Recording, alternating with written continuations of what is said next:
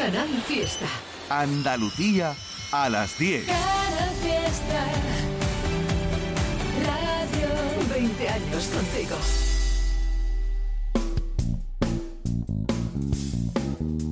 En Canal Fiesta, local de ensayo, con Fernando Ariza.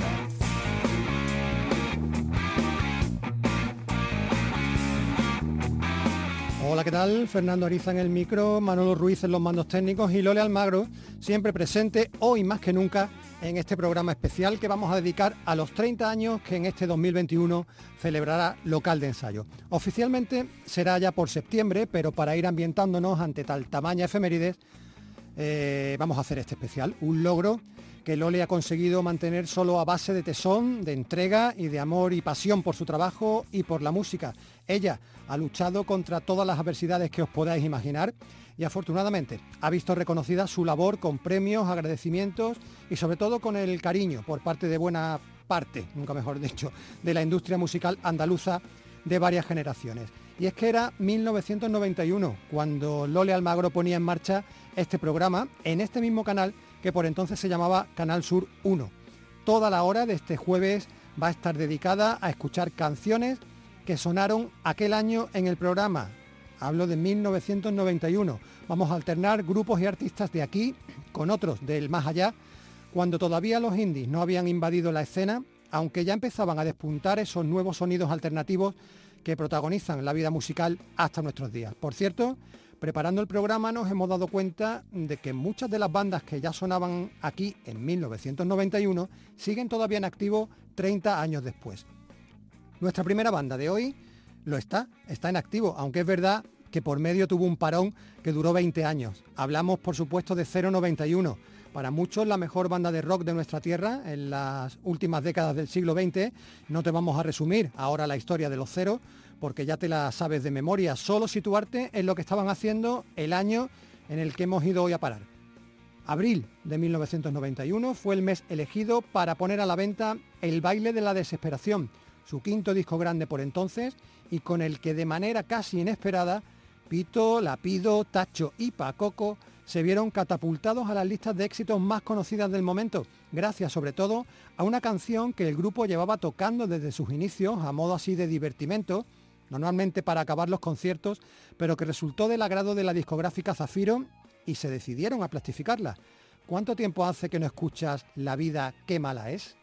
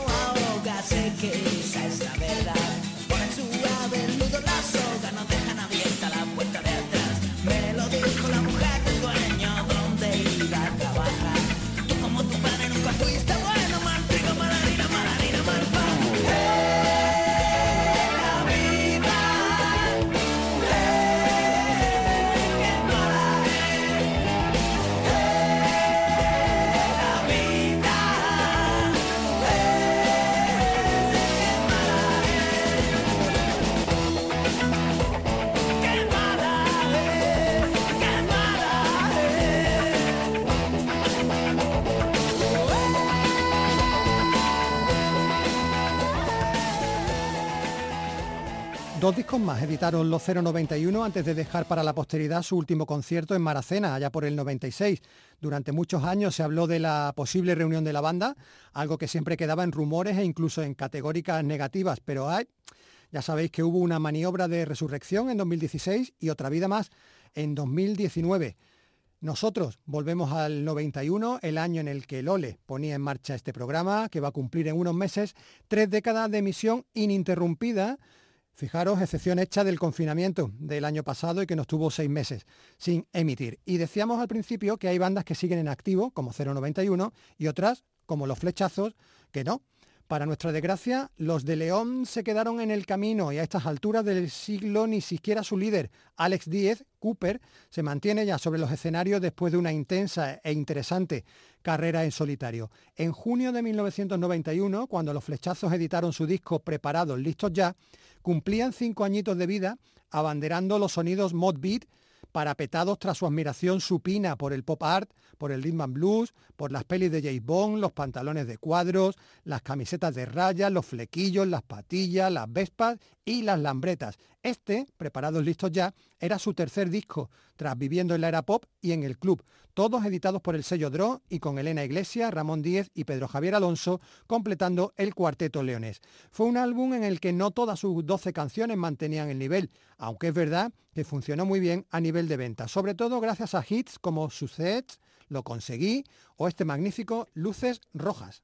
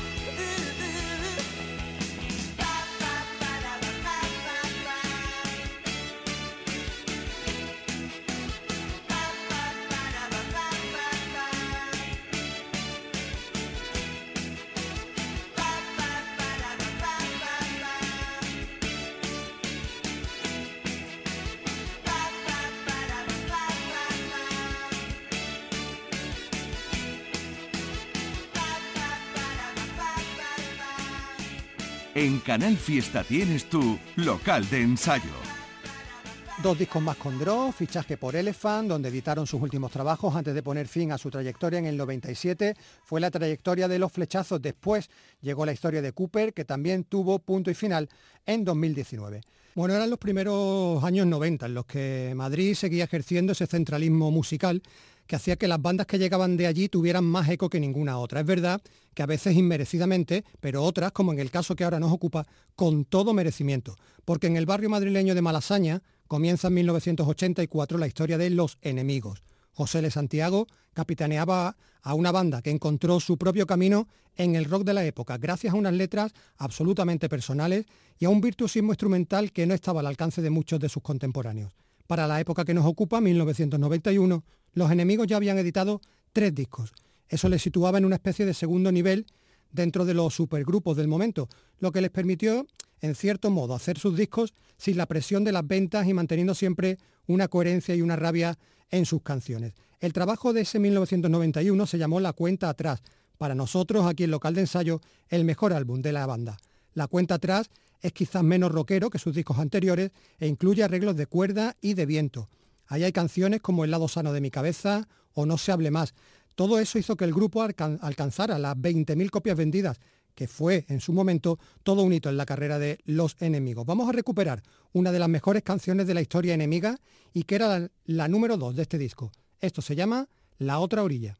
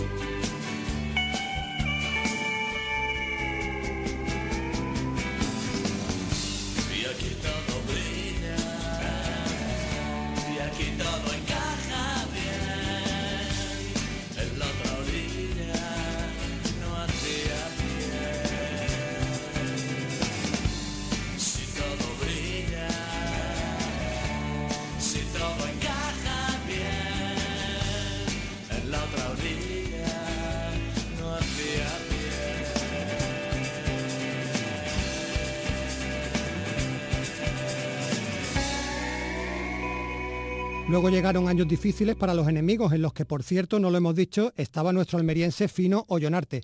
Problemas con sustancias poco recomendables, cambios fallidos de discográfica, discos que no funcionaron y definitivamente el adiós en 2002. José Le, ya sabéis, inició una trayectoria que bueno, lo ha convertido en uno de los más admirados cantautores rock del momento y Fino tuvo cierto éxito con Clovis. Eso sí, los enemigos se reencuentran cada cierto tiempo para hacer giras o sacar discos, algunos tan tremendos como Bestieza, al que en el pasado 2020 tanta cancha le dimos aquí, el local de ensayo. Local de ensayo, Canal Fiesta. La puesta en marcha del local de ensayo en 1991 significó una puerta abierta a grupos que comenzaban. Desde el primer momento, Lole Almagro tuvo claro que había que alternar a las bandas más conocidas del circuito con proyectos que comenzaban. Por eso, ella insistía en cada programa con nuestra dirección postal, no había internet ni nada parecido, para que los grupos noveles hicieran llegar a la emisora sus maquetas, casi todas por entonces también en formato cassette. Y una de las primeras bandas que mandó su primera maqueta al programa fue Pesadilla Electrónica. Por eso, 30 años después, siguen siendo de nuestros favoritos. Se habían formado en Oria, en Almería, en el año 88, cuando sus miembros eran adolescentes que tenían entre 13 y 16 años. Jacinto Martos, Pedro Tortosa, Diego Torres, Pedro Torres y José Luis Tortosa se atrevían con todo y sonaban a lo que más les gustaba por aquella época. Aquí entre nosotros los llamábamos los cerillos, por su parecido con los granadinos. Entre el 89 y el 91, Pesadilla Electrónica realizó más de un centenar de actuaciones en toda la provincia de Almería, curtiéndose en los escenarios más pequeños y también en alguna que otra fiesta de pueblo. Y en octubre del 91 grabaron en los estudios de Fernando Romero en Granada esta maqueta de cuatro canciones que tenemos, que conservamos el local de ensayo. Ahí estaban Pesadilla Electrónica, Nunca Seré Feliz, Guerreros o esta histórica Llueve en Granada.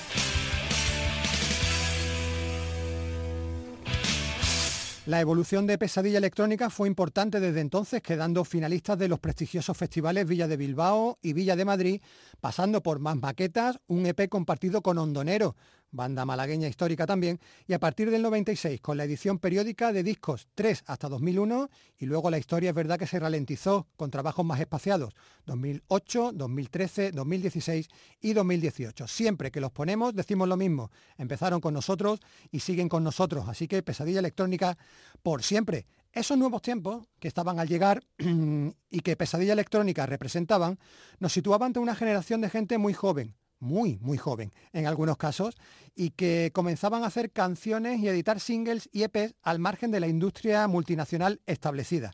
Pequeños sellos empezaban a forjar la escena alternativa y se nos avecinaban vientos de cambio. En la Bahía Gaditana, unos hermanos de apellido Gómez ya llevaban un tiempo funcionando con el nombre de los invitados pero Josema y Carlos, en 1991, sumaron al grupo a su otro hermano, Jesús, y cambiaron el Gómez por Dalton. Los hermanos Dalton ganaron en el año 91 el certamen de rock Andalucía. Eso les permitió, como premio, grabar un disco. Se trataba de un EP el primero de su discografía oficial, que llevaba por título Luces de Hollywood, en el que no incluían ningún tema propio y sí versiones de sus, de sus artistas, de sus músicos favoritos. Por ahí había canciones de Flaming Groovies, Velvet Underground, Paul Collins, Rolling Stone, Los Kings, o esta canción, Heatwave, que en el año 63 popularizaron Marta and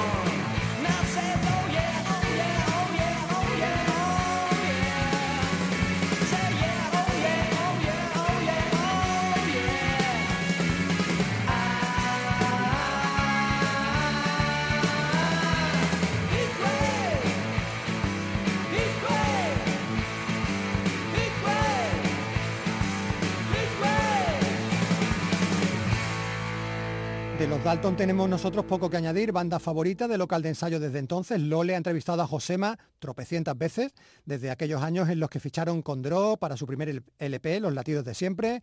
Luego se convirtieron en referentes del power pop del momento y situaron a su casa Factoría Estudio de San Fernando como un lugar casi de peregrinación para músicos afines. Mucha vitamina D tomaron durante los 90 y completaron el siglo con aquel histórico doble CD en directo llamado Una Noche Más. Desde entonces, esporádicas apariciones discográficas que tuvieron hace poquito, en 2020, una doble alegría, un Luces de Hollywood 2, con canciones de aquellos primeros años 90, y ese viajar en el tiempo y otras historias atado a la pandemia y a sus circunstancias. Y si en Andalucía eran los hermanos Dalton los que avanzaban lo que vendría, lejos de aquí, en Zaragoza, se formaba una de las bandas que está considerada como fundadora del movimiento indie, del movimiento independiente en España, ya que participó en aquella gira conocida como Noise Pop Tour en el año 92, compartiendo escenario con Penélope Trip, Usura y Back is Dead, y que se considera casi oficialmente, como el inicio de estos nuevos tiempos, de esos nuevos tiempos de los que estamos hablando. Y es que cuando esa gira comenzó, El Regalo de Silvia, que es el grupo que nos ocupa, ya había editado en el año 91 su primer mini LP, con letras en un inglés de bachillerato que tenía que ser, o así tenía que ser entonces, y con una peculiaridad que los hacía especiales, la presencia de un violín en todas sus canciones. Silvia Fallanás era la voz y guitarra, su hermano Óscar al bajo, Pepe Benito a la batería y Jacobo García Rodeja era el que le daba ese cariz especial al grupo, ya que tocaba el violín. Debutaron con un mini LP homónimo de siete canciones, entre las que estaba esta maravilla llamada, llamada Dream Factory.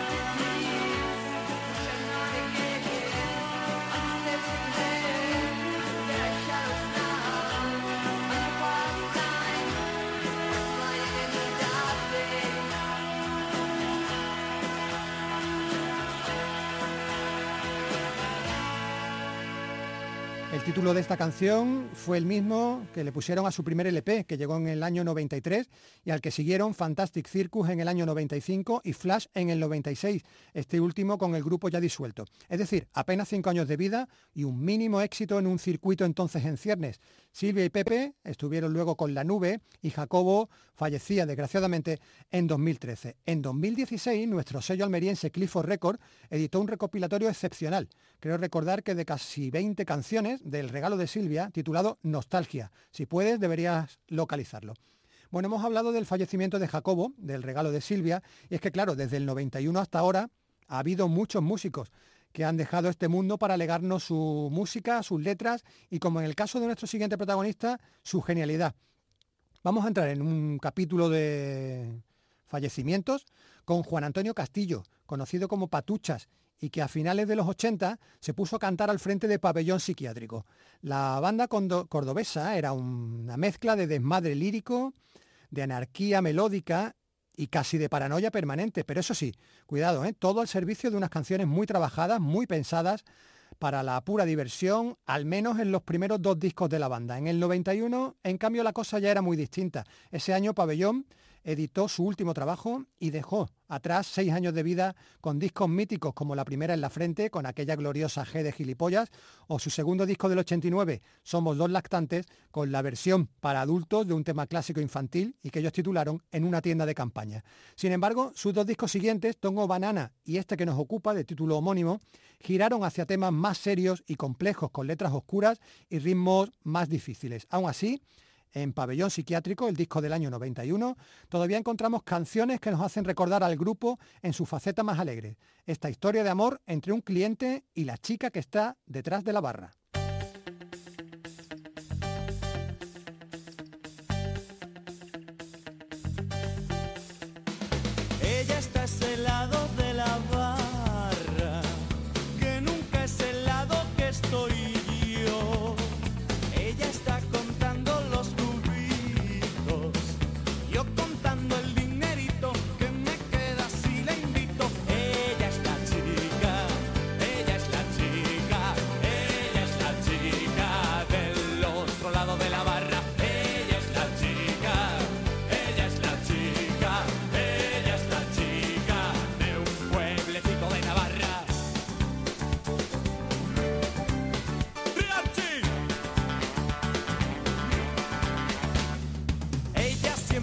Permanece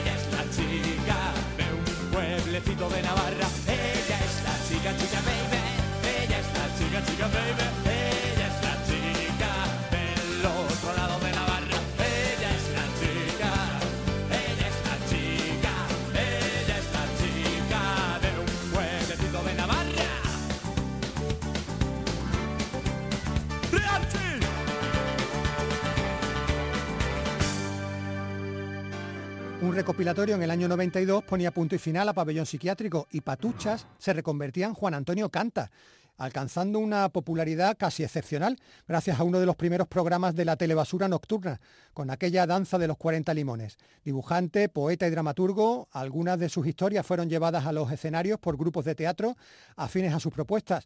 Como sabéis, Juan Antonio no pudo superar sus fases depresivas más agudas y acabó suicidándose en, enero del año 1995. Seguimos hablando de músicos fallecidos porque en aquel 1991 que hoy estamos recordando y que nos sirve para situar a este local de ensayo en su trigésimo aniversario, decía que en aquel 1991 se editó un doble LP tributo, homenaje a Poch, un disco que se llamó El chico más pálido de la playa de Gros.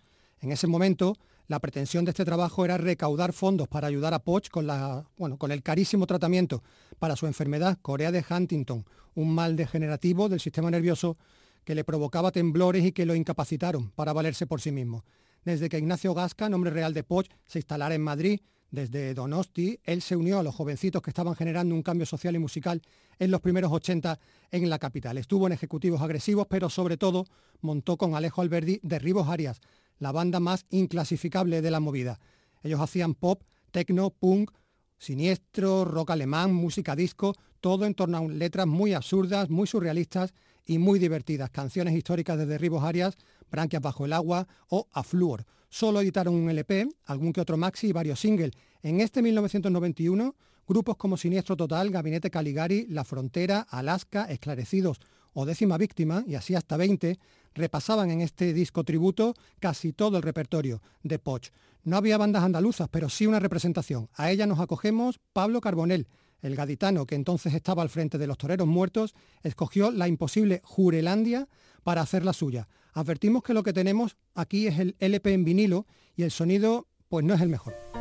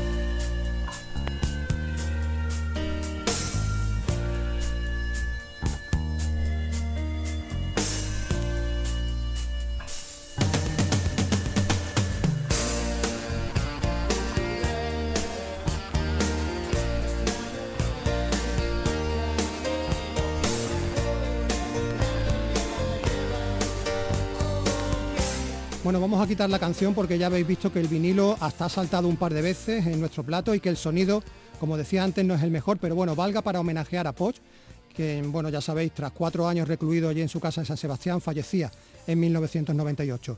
Por cierto, en 2001 el sello DRO editó un disco libro titulado La Centralita de Información, que es una recopilación de las mejores canciones de Derribos Arias con biografías, fotos inéditas y las letras de todos sus temas. No acaba aquí este capítulo. Eh, otro grupo que triunfaba en el año 91 era Barning. Imaginaos, ¿eh? Barning, hablamos de una banda que había comenzado su carrera a mitad de los 70 y que se había convertido en referencia para los rockeros urbanos de los 80 y que en el año 91, y gracias a un disco en directo, además así se tituló, eh, repasaban, donde repasaban lo mejor de su trayectoria, alcanzaron un éxito de ventas que ni ellos mismos esperaban y que superó incluso aquel mítico tema suyo que hace una chica como tú en un sitio como este. Aunque Barning representa el rock madrileño casi más chulesco que nunca, hay que recordar que uno de sus dos líderes, Pepe Risi, era cordobés de Rute. El otro, Johnny Cifuentes, era de Chamberí, barrio castizo donde los haya. Y todavía a sus 65 años Johnny pasea las canciones de Barning por los escenarios. Los 90 arrancaron para Barning firmando por la multinacional Ariola y con la propuesta de hacer un disco en el que reunir a amigos como Loquillo, Miguel Ríos o Sabina para acercar a las nuevas generaciones buena parte de su repertorio. Por traérnoslo a nuestro terreno, unimos a Pepe Risi, cordobés, con Miguel Ríos, granadino, para que la banda madrileña siga manteniendo viva su llama. La canción dieron las 10.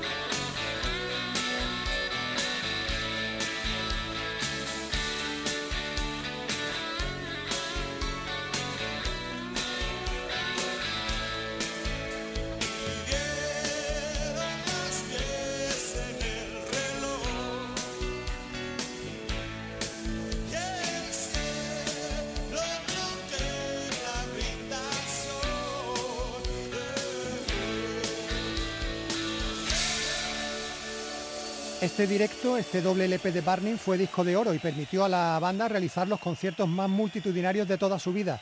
La mala salud de Pepe Risi impidió que aquello tuviera continuación y en mayo del 97 conocimos su fallecimiento, una pérdida muy sentida por el mundo de la música y que tuvo tributo al año siguiente, el 98, con Una noche sin ti, un doble CD editado por la multinacional Sony, en el que un buen número de compañeros de viaje de los Barney rendían tributo a los temas compuestos por el cordobés. Bueno, dejamos atrás los fallecidos y seguimos con los vivos, local de ensayo, que hoy está dedicado íntegramente a 1991, el año en el que Lole Almagro abrió por primera vez las puertas de este local y que por lo tanto celebrará su 30 aniversario allá por el mes de septiembre. Por eso, hoy queremos ir preparándonos para la efemérides con discos publicados aquel año, discos tan importantes para nuestra historia en Andalucía como Hipnosis, el debut en vinilo y CD no estoy seguro si también en cassette de Lagartija Nick. La banda granadina había surgido entre el 89 y el 90 gracias al empeño de Antonio Arias, después de abandonar definitivamente 091.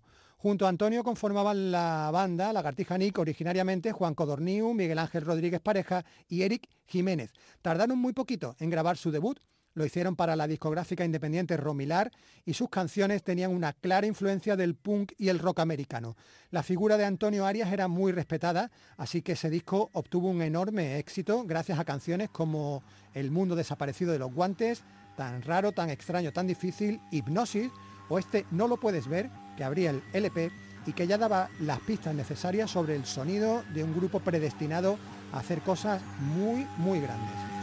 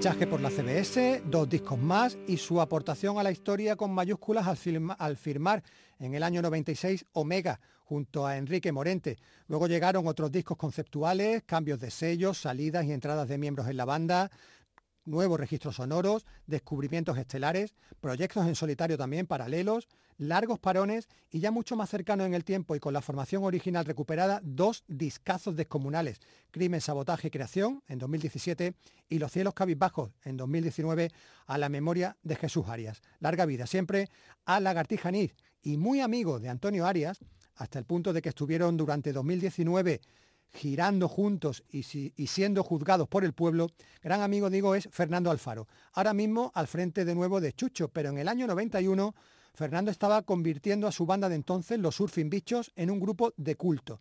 Fotógrafo del cielo. Era su disco de aquel año, la antesala de Hermanos Carnales, que fue la cima creativa de la banda.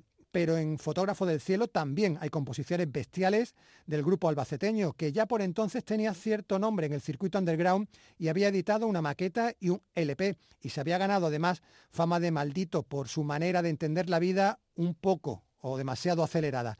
La multinacional RCA decidió apostar por ellos en el 91, aunque lo hicieron a través del subsello Virus, del que serían la primera referencia con este disco conceptual, Fotógrafo del Cielo, con la vida y la muerte como eje fundamental del trabajo. Canciones espléndidas todas, King Blood, Dulce Maltrago o Mi Refugio. A nosotros ya nos conocéis, devotos totales de Alfaro y compañía, nos gusta mucho esta otra que se llama Algún día será.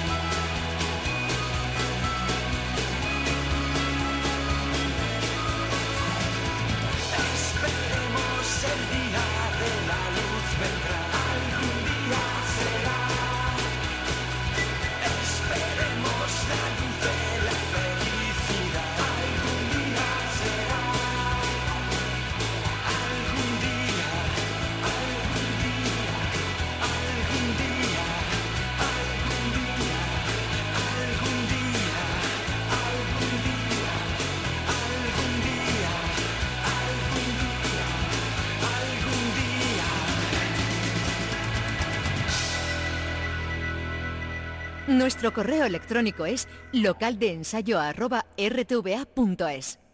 Tras la buena acogida de este disco y sobre todo de Hermanos Carnales al año siguiente, todo empezó a desvirtuarse y tras un EP y otro disco más, el proyecto Surfing Bicho se agotó con un recopilatorio editado en el 96 por el sello Limbo Star, creado por el propio Fernando Alfaro. Afortunadamente, lo que se agotó fue solo el proyecto, no la creatividad de sus miembros.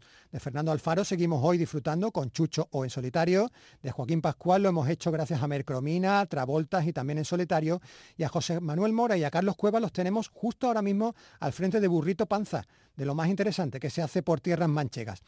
Bueno, y vamos a acabar dándole la vuelta a algo que hemos podido comprobar muchas veces y es como muchos músicos andaluces de aquellos años, de los 90, pululaban o ejercían su trabajo desde Madrid, porque era una época en la que en Andalucía no era fácil hacer bien las cosas. Y digo darle la vuelta porque nuestro último protagonista es un madrileño que hizo el camino inverso. Él se afincó en Sevilla a comienzos de los años 80 y allí hizo su carrera. Se trata de Diego Fuentes, al que todos conocéis como Dogo, y al que durante años acompañaban los mercenarios. Entre ellos estaban nombres míticos de nuestra escena, ¿eh? como Juanjo Pizarro o Antoñito Smash.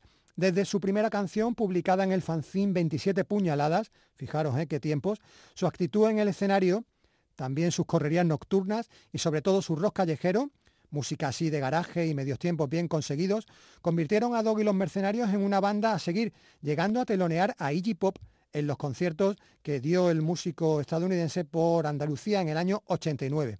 dos discos tremendos, Ansia y Llueve en Sevilla, precedieron al que editaron en 1991, Mala Reputación, un trabajo menos eléctrico, donde predominan los medios tiempos y que ya no tuvo tanta atención por parte del público ni siquiera de la crítica. Nueve canciones en 30 minutos, entre ellas esta inquietante Ángel, dedicada a Ángel Caballero, un amigo del grupo fallecido en los primeros años 80 a causa del SIDA. Solo un año después, en plena Sevilla del 92, se acabó la historia de la banda, Dogo se marchó a vivir a Ibiza y desapareció del mapa durante muchos años. En 2018, si te interesa la historia de Dogo, puedes recuperar el disco que editó Nuevos Medios, Narrativa, un recopilatorio de todas sus canciones, incluso un tema nuevo. Con Dogo y los Mercenarios nos vamos hoy de este especial local de ensayo dedicado al 30 aniversario del programa dedicado a Lole Almagro. Habrá más ¿eh? durante todo este 2021. Iremos soltando pildoritas, retrocederemos en el tiempo hasta el año de formación, de fundación de este local. La semana que viene volveremos con un programa ya más normal, más al uso. Será como siempre el jueves a las 10 de la noche en Canal Fiesta.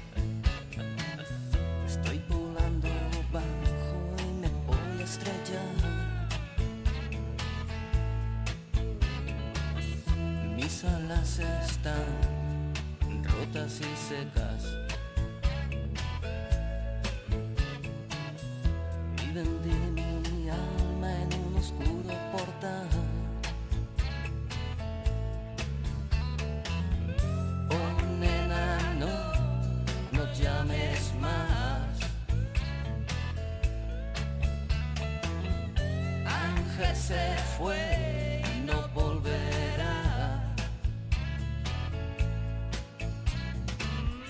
No le mandes más rosas negras y no le esperes en su portal. Olvida Ángel,